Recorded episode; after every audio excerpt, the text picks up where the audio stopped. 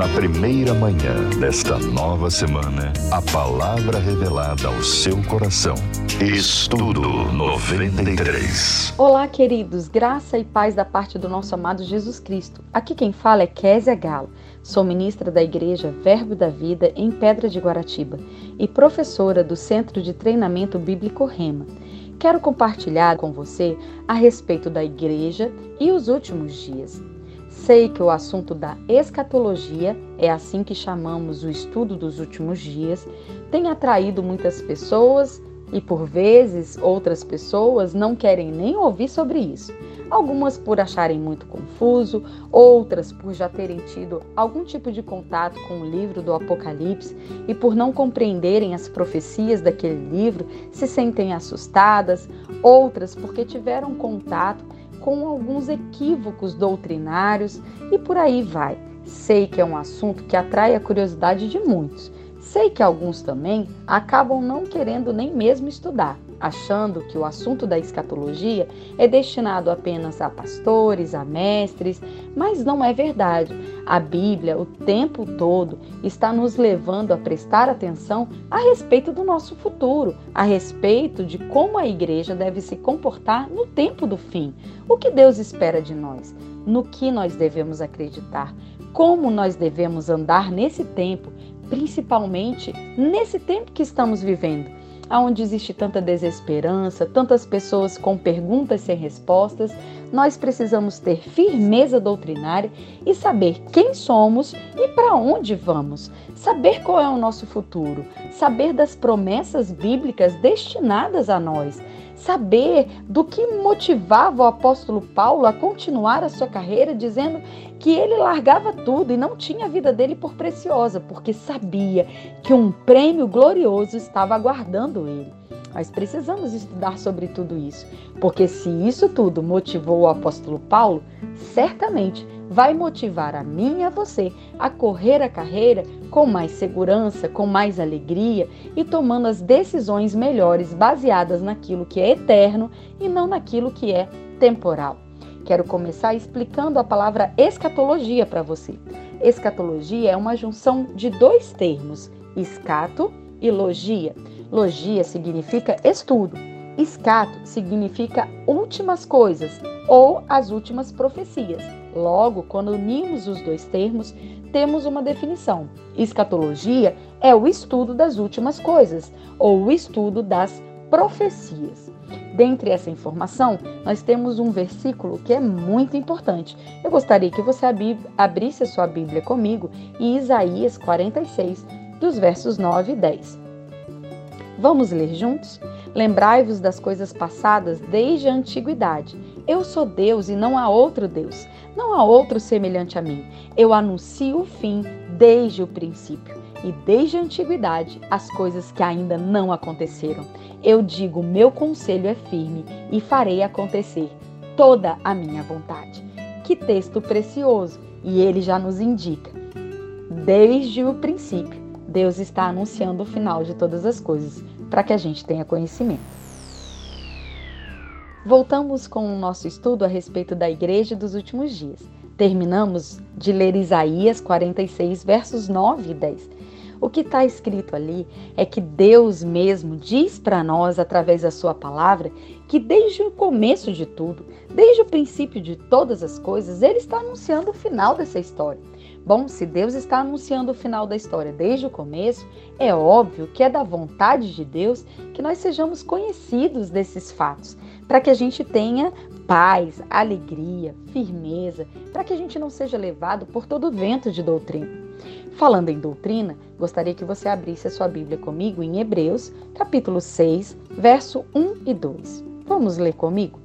Diz assim: Por isso, deixando os rudimentos da doutrina de Cristo, prossigamos até a perfeição, não lançando de novo o fundamento do arrependimento de obras mortas, da fé em Deus, da doutrina dos batismos, a imposição de mãos, a ressurreição dos mortos e o juízo eterno.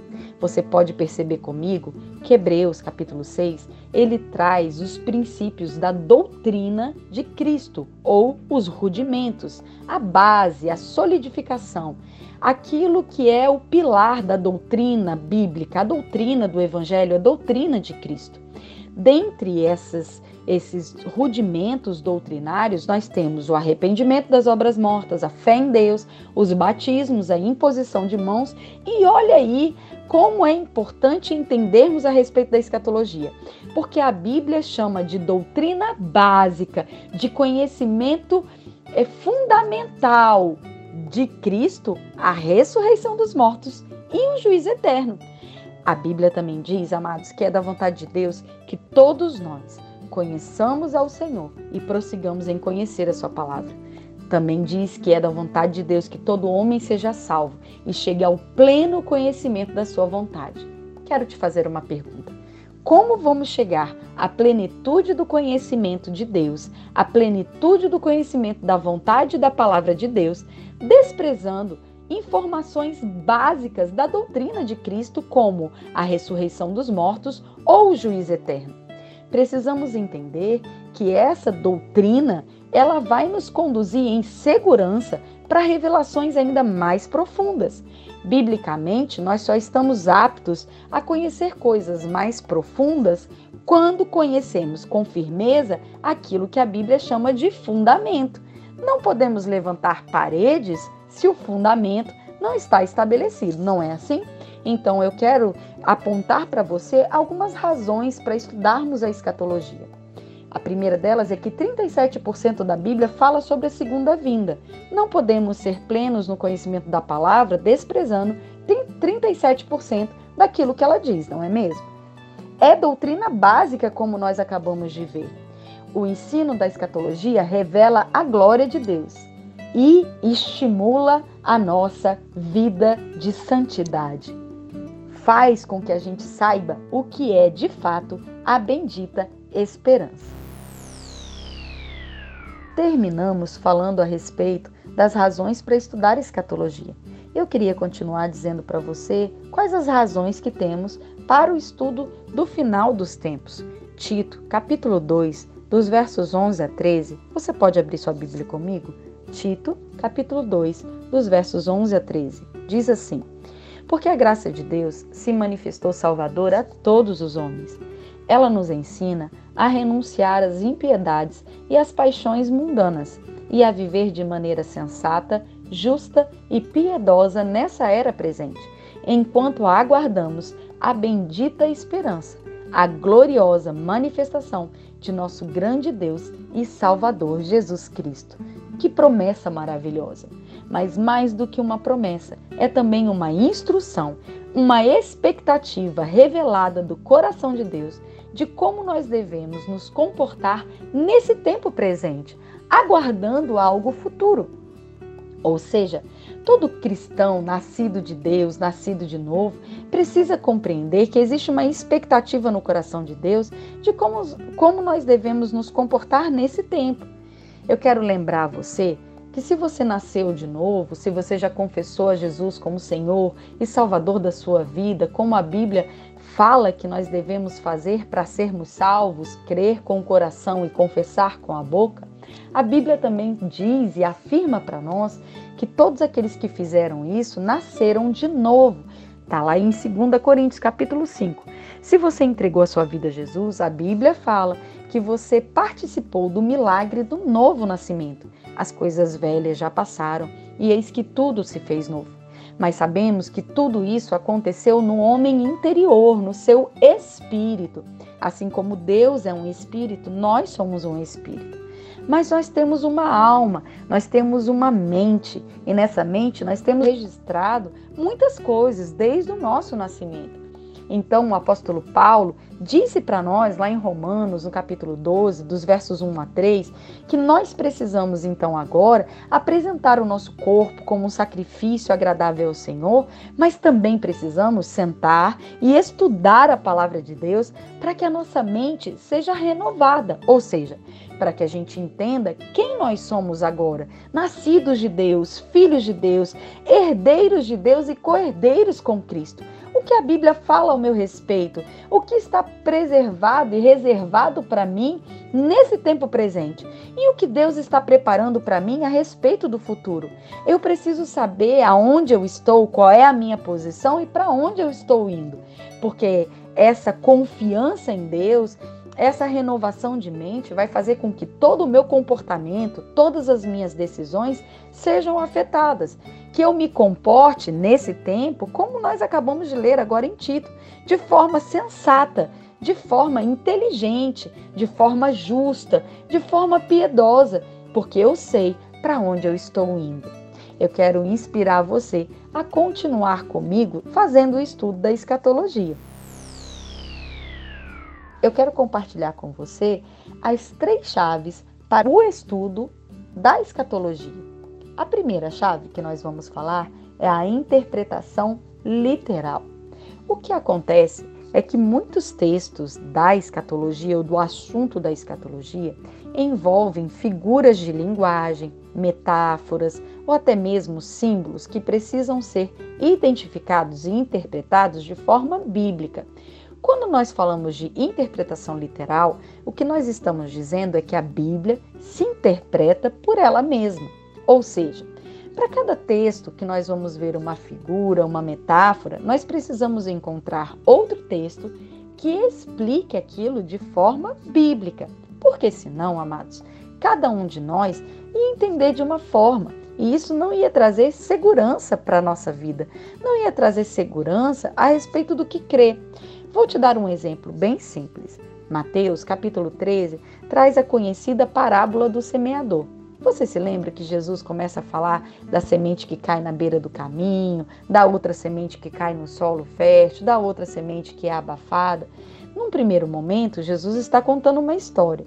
Mas depois, se você continuar lendo todo o texto, o próprio texto de Mateus, capítulo 13, vai revelar o que é cada uma daquelas sementes o que significa, o que Jesus estava nos explicando com aquela história que representava algo espiritual.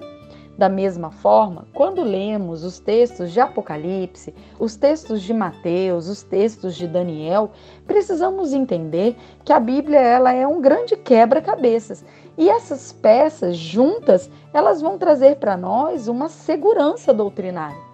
O que não podemos é cada um de nós interpretar a sua própria maneira aquele texto, ou achar que é uma coisa, achar que é outra, porque isso certamente vai trazer prejuízo na nossa caminhada doutrinária.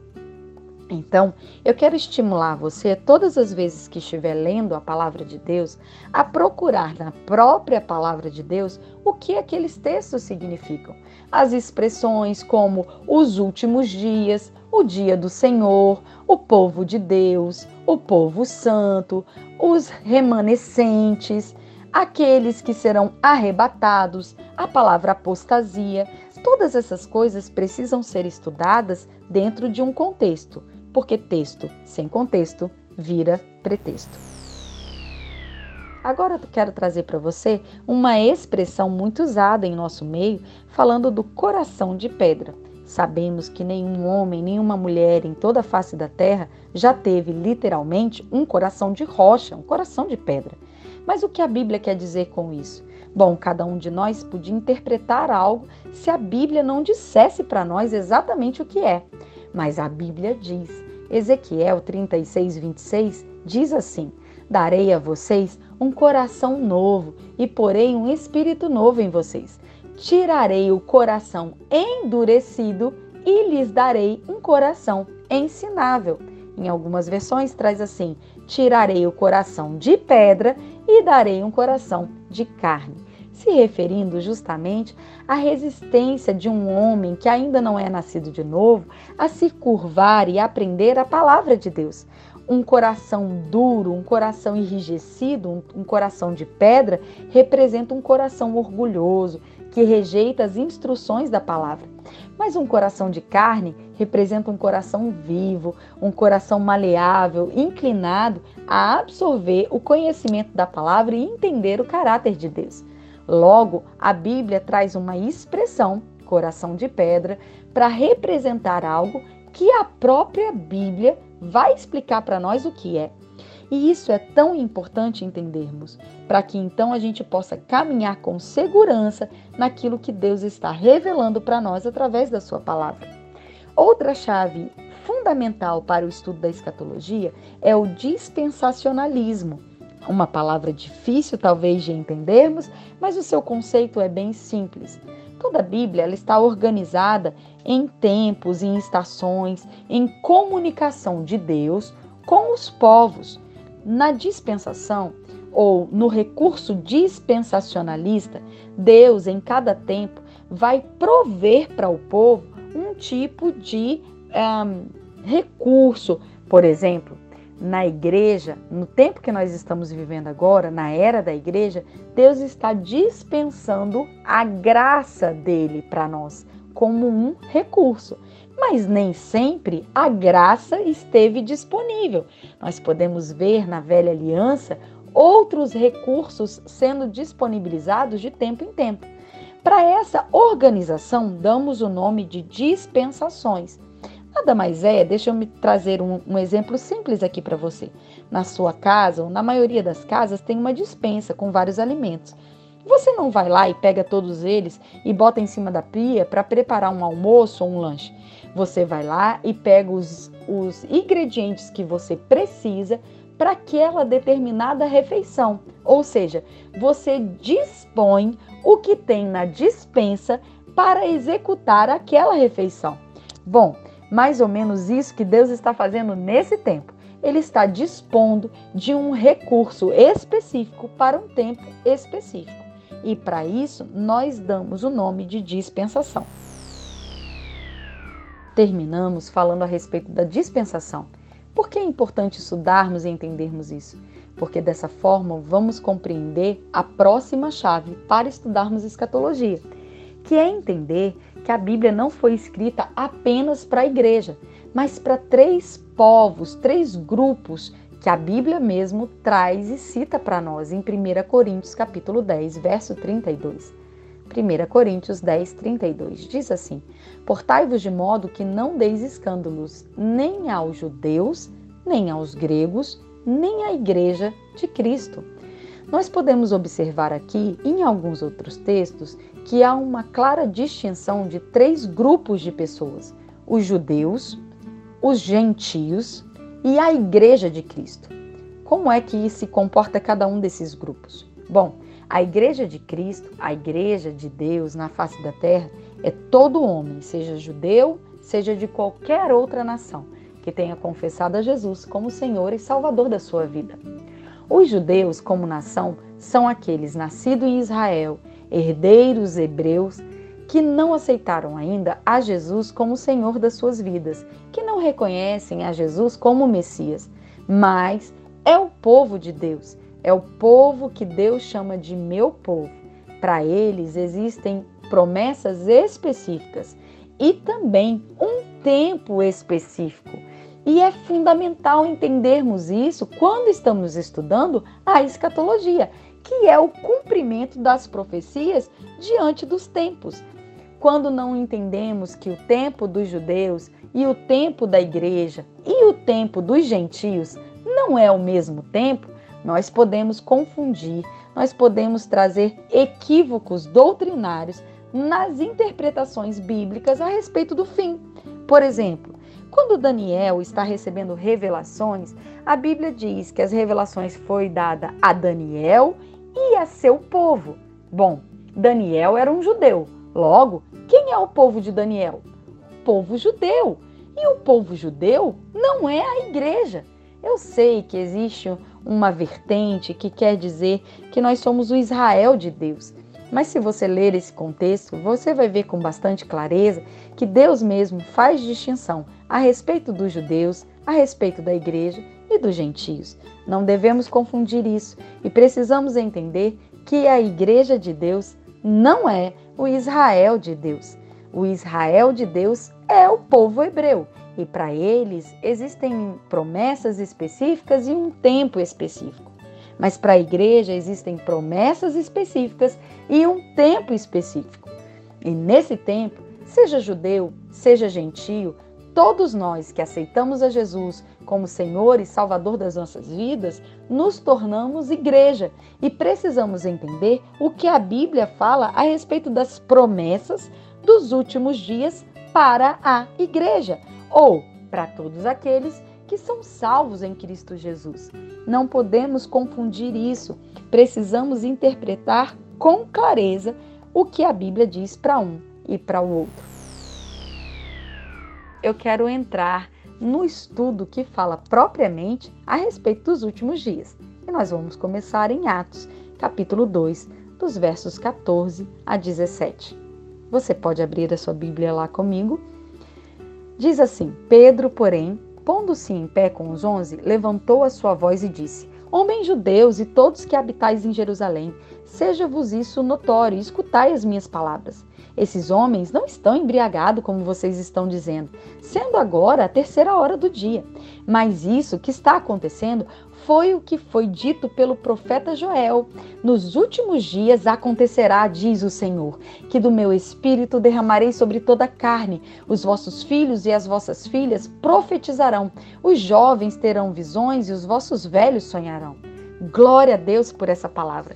Sabemos que em Atos, no capítulo 2, o que está acontecendo aqui é o cumprimento da promessa, da profecia feita por Joel, que nos últimos dias o Espírito Santo seria derramado sobre todo homem e mulher. Nós teríamos profecias, visões, interpretações. Nós sabemos, amados, que esses dias já chegaram, desde o dia do Pentecostes. Desde aquele dia de Atos 2, nós começamos a viver os últimos dias. Eu recebo com frequência essa pergunta. Kézia, como é que nós vamos saber que os últimos dias estão chegando? Na verdade, desde Atos 2, os últimos dias já se iniciaram, porque a própria Bíblia diz que nos últimos dias aconteceria o que aconteceu naquela profecia. Logo, nós podemos ter total tranquilidade e firmeza de dizer que o dia do Pentecoste foi o primeiro dia dos últimos dias. É claro que já se passaram muitos anos, não é mesmo? Então, quanto mais os anos se passaram, mais próximo nós estamos do final deste tempo, chamado tempo dos últimos dias. Nós precisamos então entender o que a Bíblia está sinalizando para nós a respeito do final desse tempo. A primeira coisa que eu quero lembrar a você é o que está escrito em Romanos, no capítulo 8, no verso 1 e 2. Diz assim: porque agora não há condenação para os que estão em Cristo Jesus, porque a lei do Espírito e da vida em Cristo nos livrou da lei do pecado e da morte. Porquanto aquilo que a lei for incapaz de realizar, estou no verso 3, por estar enfraquecida pela natureza pecaminosa, Deus fez, enviando Jesus Cristo, à semelhança do homem pecador, como oferta pelo pecado, e assim aniquilou o pecado na carne. Jesus é a resposta. Ele é a nossa esperança. Ele nos deu vida. Temos a bendita esperança em Jesus Cristo. Estávamos falando em Romanos, no capítulo 8, do verso 1 ao 3, da importância de entendermos o novo nascimento. Nós fomos libertos da escravidão do pecado, transportados para um reino de amor. Nós somos de fato nascidos de Deus Somos seus filhos, herdeiros de Deus e co-herdeiros com Cristo. Temos a identidade agora transformada como filhos de Deus. Sabemos, através da renovação da nossa mente, tudo aquilo que a Bíblia está falando ao nosso respeito, a respeito do caráter de Deus, a respeito das coisas do futuro. Mas e o nosso corpo? Se somos um homem em três dimensões, ou seja, se somos um espírito, temos uma alma e habitamos em um corpo, precisamos entender que esse corpo, que envelhece, se desgasta, cansa, não é o corpo perfeito para carregarmos dentro algo eterno. O apóstolo Paulo vai tratar conosco a respeito disso em Romanos, no capítulo 8, a partir do verso 18. Vamos ler juntos? Diz assim: Estou absolutamente convencido de que os nossos sofrimentos do presente tempo nem podem ser comparados com a glória que em nós será revelada. A própria natureza criada aguarda com vívido anseio a manifestação gloriosa dos filhos de Deus. Muitas pessoas têm interpretado esse texto de forma equivocada. O que o apóstolo Paulo está falando aqui, nesse momento, não é das tribulações, não é das perseguições, dos dias maus, dos momentos difíceis. A Bíblia vai falar deles em outros textos e, de fato, vai nos animar, de fato, vai nos encorajar, dizendo: olha, vocês vão viver momentos difíceis. Jesus mesmo disse para nós, não é verdade? Tem de bom ânimo. Da mesma forma que eu venci o mundo, vocês também vencerão. Mas nesse texto de Romanos, capítulo 8, a partir dos versos 18, não é sobre esse sofrimento que o apóstolo Paulo está falando. Ele está falando sobre o sofrimento de sermos eternos por dentro, de sermos nascidos de novo, de termos a fé do tipo de Deus, mas o nosso corpo não ser adequado a isso. Por quê? Porque o nosso corpo ainda tem que lidar com as coisas desse mundo caído. E ele vai tratar que existe uma bendita expectativa, uma gloriosa esperança da manifestação desse corpo perfeito, desse corpo de glória, desse corpo eterno, incorruptível, desse corpo que não se desgasta, não se cansa, que não morre, que não acaba. E então o nosso espírito, a nossa alma e o nosso corpo estarão plenamente salvos. A salvação vai ser completada no momento em que o nosso corpo mortal for, for revestido da imortabilidade. Ou seja, no momento em que esse corpo agora, que ainda sofre, receber um corpo de glória, for transformado em um corpo eterno, em um corpo de glória assim como já é o corpo de Jesus Cristo. Essa é a nossa bendita esperança. Essa é a razão de estarmos vivendo nesse tempo com expectativa no tempo futuro. Estamos falando sobre a bendita esperança e na nossa expectativa de termos um corpo de glória. Romanos capítulo 6, versos 8 e 9 diz assim: Ora, se morremos com Cristo, cremos que também com ele viveremos, pois sabemos que, tendo sido ressuscitado dos mortos de dentre os mortos, Cristo não pode morrer outra vez. A morte não tem mais domínio sobre ele.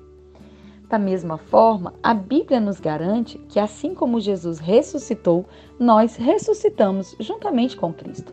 Isso está em Efésios, no capítulo 2, no verso 6. Diz assim: Deus nos ressuscitou juntamente com Cristo e nos fez assentar nos lugares celestiais em Cristo Jesus. Nós sabemos, amados, que da mesma forma que a Bíblia nos garante que morremos e ressuscitamos com Cristo, teremos também o mesmo corpo glorioso que Jesus já tem hoje, agora, nesse momento. E a Bíblia chama isso de bendita esperança.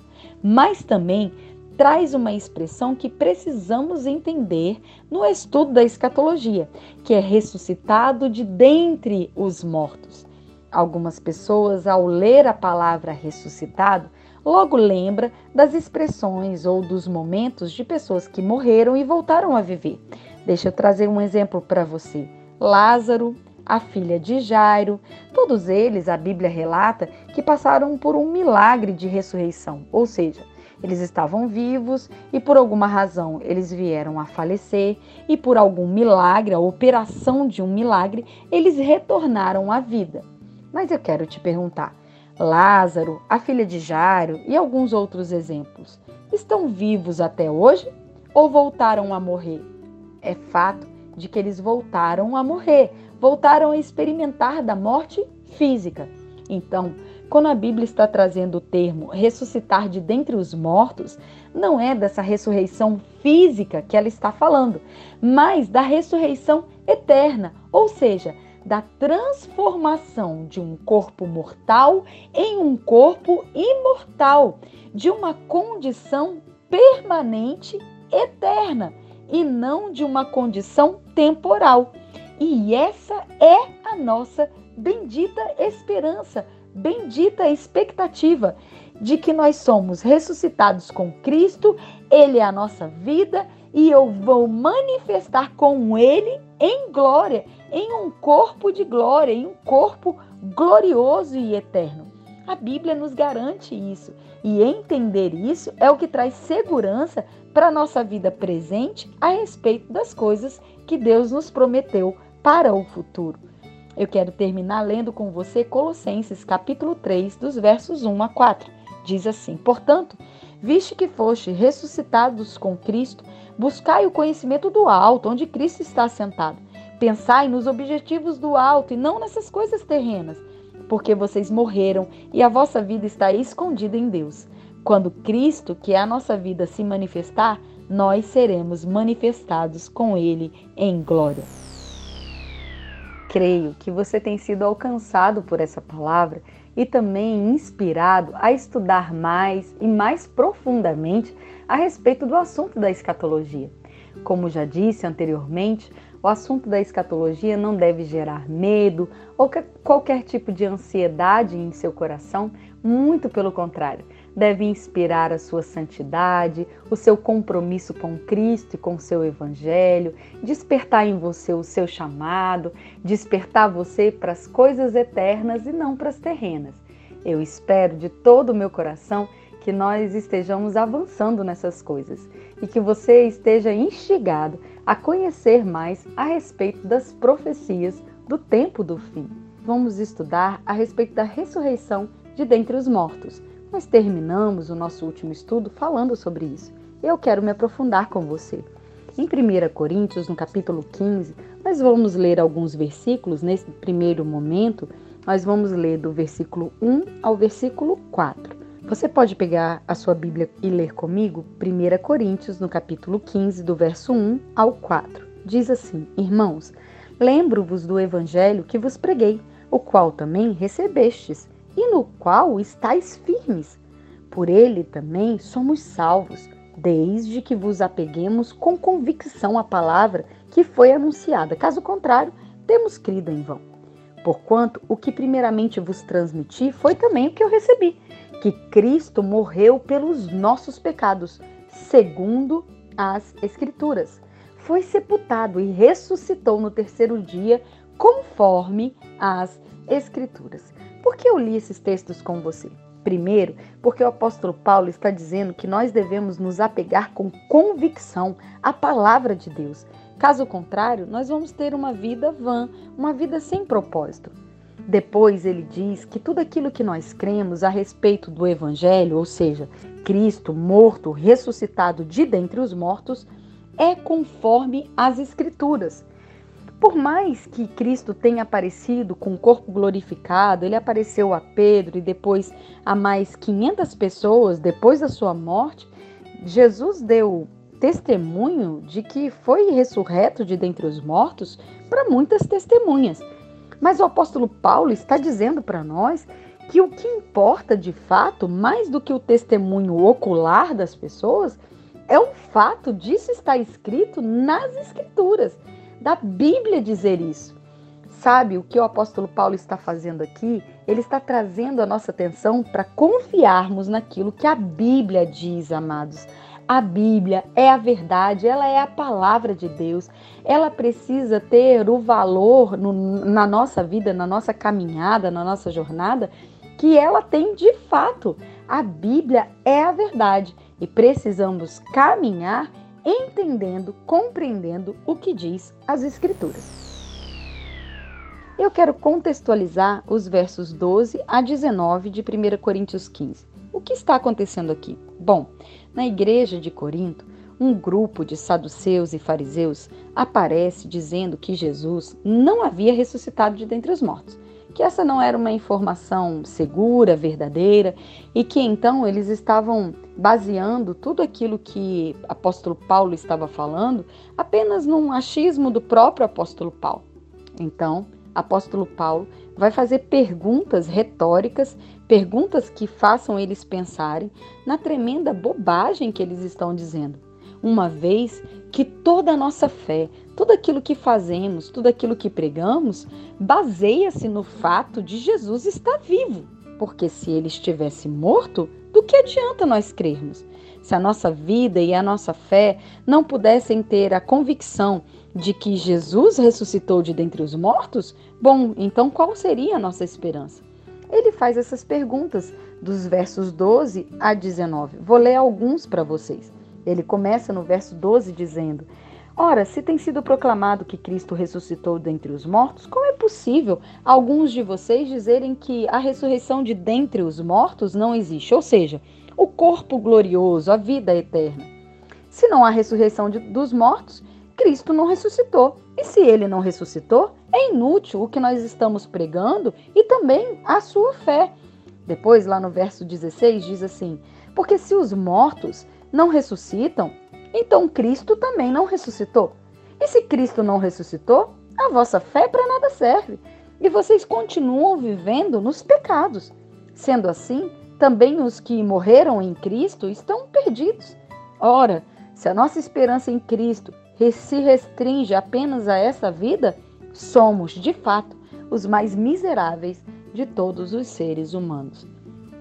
Nessa época que o apóstolo Paulo está pregando para a igreja de Corinto, era muito comum algumas pessoas invadirem a igreja e trazer ensinamentos equivocados, doutrinas falsas, ou até mesmo posições que traziam todo tipo de doutrina, de vento de doutrina. E então, várias vezes o apóstolo Paulo vai corrigir as pessoas doutrinariamente. Vemos isso em 1 Coríntios, vemos isso em Gálatas.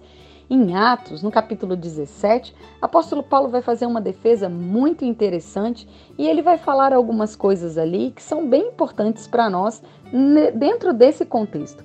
Nós vamos entender que a pregação da ressurreição de Jesus de dentre os mortos era necessária e precisa voltar aos nossos púlpitos e fazer parte do conhecimento do corpo de Cristo. Você pode acompanhar comigo Atos 17, nós vamos ler alguns versículos e eu sei que enquanto tiver, estivermos lendo, nós vamos entender o que eram aquelas pessoas que estavam fazendo parte dessa realidade da igreja nesse tempo aonde o apóstolo Paulo está pregando a respeito da ressurreição dos mortos em relação a Jesus Cristo e também de todos os cristãos dessa época. Paramos citando Atos 17. Todo esse texto é maravilhoso, eu quero inspirar você a ler todo ele. Mas no verso 32, o apóstolo Paulo vai dizer assim: Quando ouviram sobre a ressurreição dos mortos, alguns deles zombaram e outros disseram: A esse respeito, nós o ouviremos outra vez. Esse texto, se você ler todo o texto, vai provar o que está acontecendo em 1 Coríntios 15 existiam muitas pessoas que tinham dúvida a respeito da ressurreição dos mortos e até zombavam sobre isso, é, é não levavam a sério. E o apóstolo Paulo, em 1 Coríntios, como estamos lendo, ele vai fazer uma defesa bem veemente a respeito da ressurreição dos mortos. A ponto dele perguntar: olha, se Jesus não ressuscitou de dentre os mortos, como dizem alguns dentre vocês, a nossa fé é vã e nós somos os mais miseráveis. Voltando para lá, para 1 Coríntios capítulo 15, verso 20, apóstolo Paulo vai fazer então a sua defesa. Olha que maravilhoso. Ele vai dizer: "No entanto, queridos, em realidade, Cristo ressuscitou de dentre os mortos, sendo ele o primeiro, a primícia dos frutos, dentre os que morreram, dentre os que dormem, algumas versões trazem. Porque assim como a morte veio por um só homem, da mesma forma, por um só homem veio a ressurreição de dentre os mortos. Assim como em Adão todos morreram, em Cristo todos serão vivificados. Contudo, cada um na sua vez. Cristo é a primícia, Cristo é o primeiro. Logo depois, todos que são da sua propriedade na sua vinda. O apóstolo Paulo está nos trazendo informações preciosas a primeira delas é que Jesus é o primeiro a ressuscitar de dentre os mortos. Ele é o primeiro fruto de uma grande colheita. Depois ele fala que, assim como em Adão, todas as pessoas acabaram morrendo em seu corpo físico, ou seja, a morte passou a ser uma realidade para todos os seres humanos depois do pecado cometido em Adão. Da mesma forma, Jesus nos garante que todos os homens, e perceba, nesse texto ele não está falando que todos os cristãos, ele está falando que todos os homens deverão ressuscitar em seus corpos. Por quê, amados? A nossa eternidade é espírito, alma e corpo. Alguns vão ressuscitar para a vida eterna. Aqueles que aceitaram a Jesus como Senhor e Salvador receberão um corpo de glória e viverão eternamente juntamente com Cristo. Mas aqueles que têm rejeitado o testemunho de Jesus e a salvação, eles também receberão um corpo eterno e passarão a eternidade sendo ou sofrendo o juízo de não terem aceitado a salvação. Ou seja, eles serão destinados ao terror e ao inferno, porque rejeitaram a salvação gratuita através de Jesus Cristo, o Filho de Deus. Não só isso, mas o texto de 1 Coríntios traz para nós uma informação muito preciosa, que essa ressurreição, ela não acontece toda de uma vez só, mas ela acontece em ordem. O primeiro a ressuscitar foi Jesus Cristo. E adivinha quem vai ser os próximos? Nós. Temos muito mais coisas para falar, mas eu espero ter inspirado você a estudar mais profundamente sobre um assunto tão importante que faz parte do nosso tempo presente e também das promessas de Deus para toda a nossa eternidade. Quero falar com você um pouco sobre o arrebatamento da igreja. Depois de 12 anos ensinando a matéria escatologia em todo o Brasil e dedicando grande parte da minha vida ao estudo da escatologia, posso ter certeza e convicção bíblica, doutrinária, para te afirmar que a igreja será arrebatada antes da tribulação. A Bíblia nos dá vários versículos e várias provas disso. Eu quero caminhar com você sobre alguns deles nesse último episódio do nosso estudo, para que então você possa ter segurança e alegria e uma bendita e confiante esperança que nós seremos arrebatados e estaremos para sempre com o nosso amado Jesus. Você pode abrir comigo em 1 Coríntios, capítulo 15, nós vamos ler dos versos 50 em diante. Diz assim: Contudo, irmãos, eu vos afirmo, carne e sangue não podem herdar o reino de Deus, nem o que é perecível pode herdar o que é imperecível. Eis que vos declaro um mistério: nem todos nós morreremos, mas certamente todos seremos arrebatados. Algumas versões tra trazem transformados. No momento, num abrir e fechar os olhos, ao som da última trombeta, quando a trombeta soar, os mortos ressuscitarão incorruptíveis, e nós, os que estivermos vivos, seremos transformados. Pois é impreterível que esse corpo que perece se revista de incorruptibilidade e o que é mortal se revista de imortalidade. No momento em que esse corpo perecível se revestir de incorruptibilidade e o que é mortal for revestido da imortalidade, então se cumprirá a palavra escrita: devorada, tragada foi a morte pela vitória. E nós vamos poder dizer: Onde está a morte a tua vitória? Onde está a morte o teu aguilhão? Porquanto o aguilhão da morte é o pecado, e o poder do pecado é a lei. Contudo, graças a Deus que nos dá a vitória por intermédio do, de nosso Senhor e Salvador Jesus Cristo. Portanto, meus amados irmãos, permaneçam firmes e que nada absolutamente vos abale. Dedicai-vos dia após dia à obra do Senhor, plenamente conscientes de que no Senhor nosso trabalho nunca, jamais é em vão. Nós podemos observar aqui o apóstolo Paulo dando uma ordem dos acontecimentos dos últimos dias, dos últimos momentos da igreja aqui na face da terra, dizendo que o nosso arrebatamento será o som de uma trombeta e, como num piscar de olhos, nós seremos transformados, receberemos um corpo eterno, incorruptível e imortal. Que promessa gloriosa! Eu gostaria de pedir para você abrir em 2 Tessalonicenses, capítulo 2, no verso 1. Vamos ler juntos e eu vou fazer comentários a respeito dos versículos desse texto. Diz assim: Caros irmãos, quanto ao retorno do nosso Senhor Jesus Cristo e a nossa reunião com Ele, eu gostaria de abrir um parênteses e chamar sua atenção aqui. Percebam que o retorno de Jesus aqui nessa terra para reinar e a nossa reunião com Jesus nos ares são dois eventos diferentes que vão acontecer em momentos diferentes. Então, o arrebatamento é um momento, é um evento. Jesus vir para essa terra novamente, ou a segunda vinda, quando ele virá aqui nessa terra de novo e literalmente reinará por mil anos em outro momento. E ele continua, o apóstolo Paulo diz assim: Eu suplico que vocês não permitam que esse vosso modo de crer seja influenciado, nem fiquem com medo por causa de profecia, palavra ou carta atribuído indevidamente à vossa autoria, como se o dia do Senhor já tivesse chegado. Por quê? Não vos deixe enganar de forma alguma e por ninguém, porque antes desse dia, antes do dia final, ou seja, antes da tribulação, antes do momento do juízo de Deus, virá a apostasia. E então será revelado o homem da iniquidade, o filho da perdição. Será revelado o anticristo. Eu sei que quando nós lemos esse texto, a palavra apostasia, ela pode sugerir o apostatar a fé.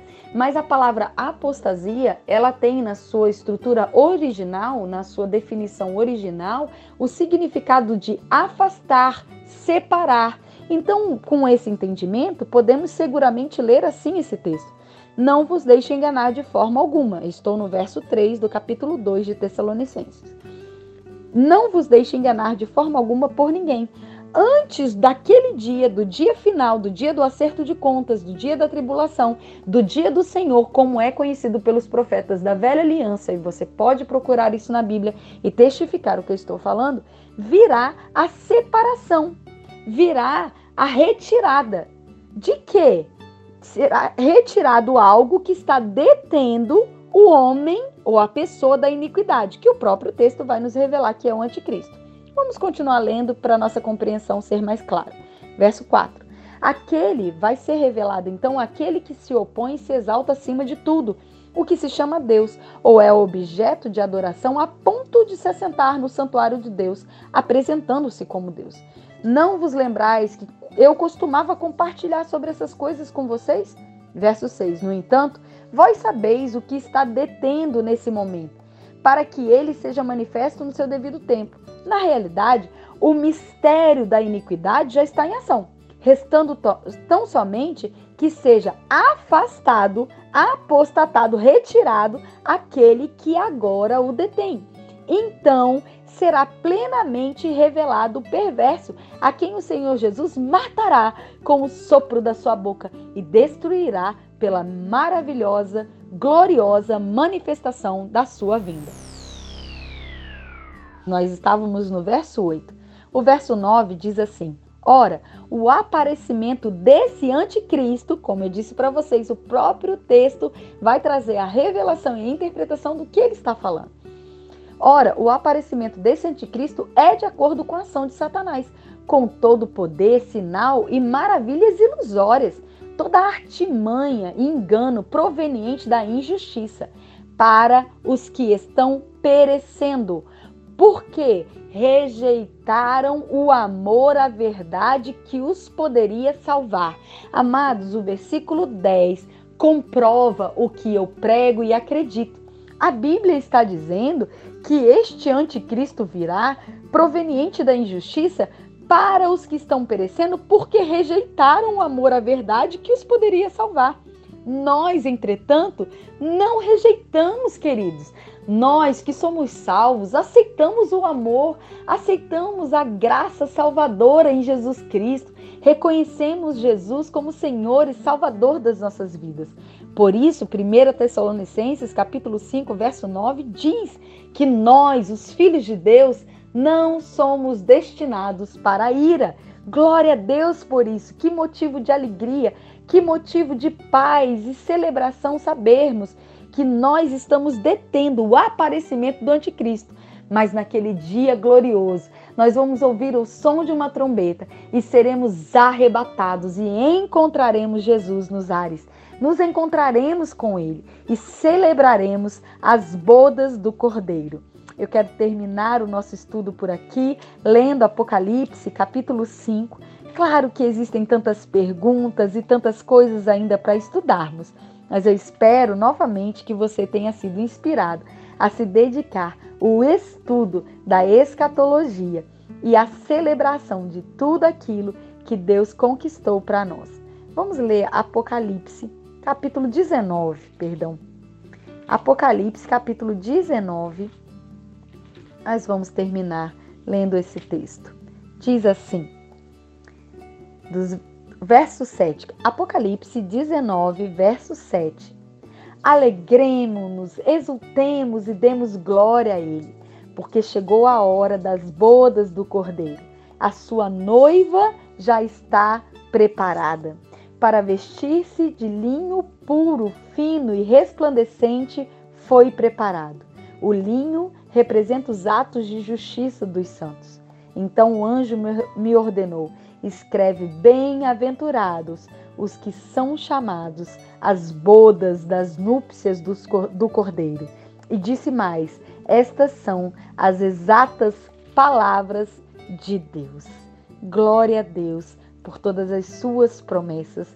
Glória a Deus, porque nós temos a convicção que Jesus está voltando e ele virá nos buscar e nós seremos arrebatados e viveremos para sempre juntamente com Cristo. Eu quero agradecer por você ter ficado comigo durante todo esse tempo e desejo do fundo do meu coração que eu tenha acrescentado conhecimento e inspirado a sua vida a crer que vale a pena servir ao Senhor de todo o nosso coração. Estudo 93.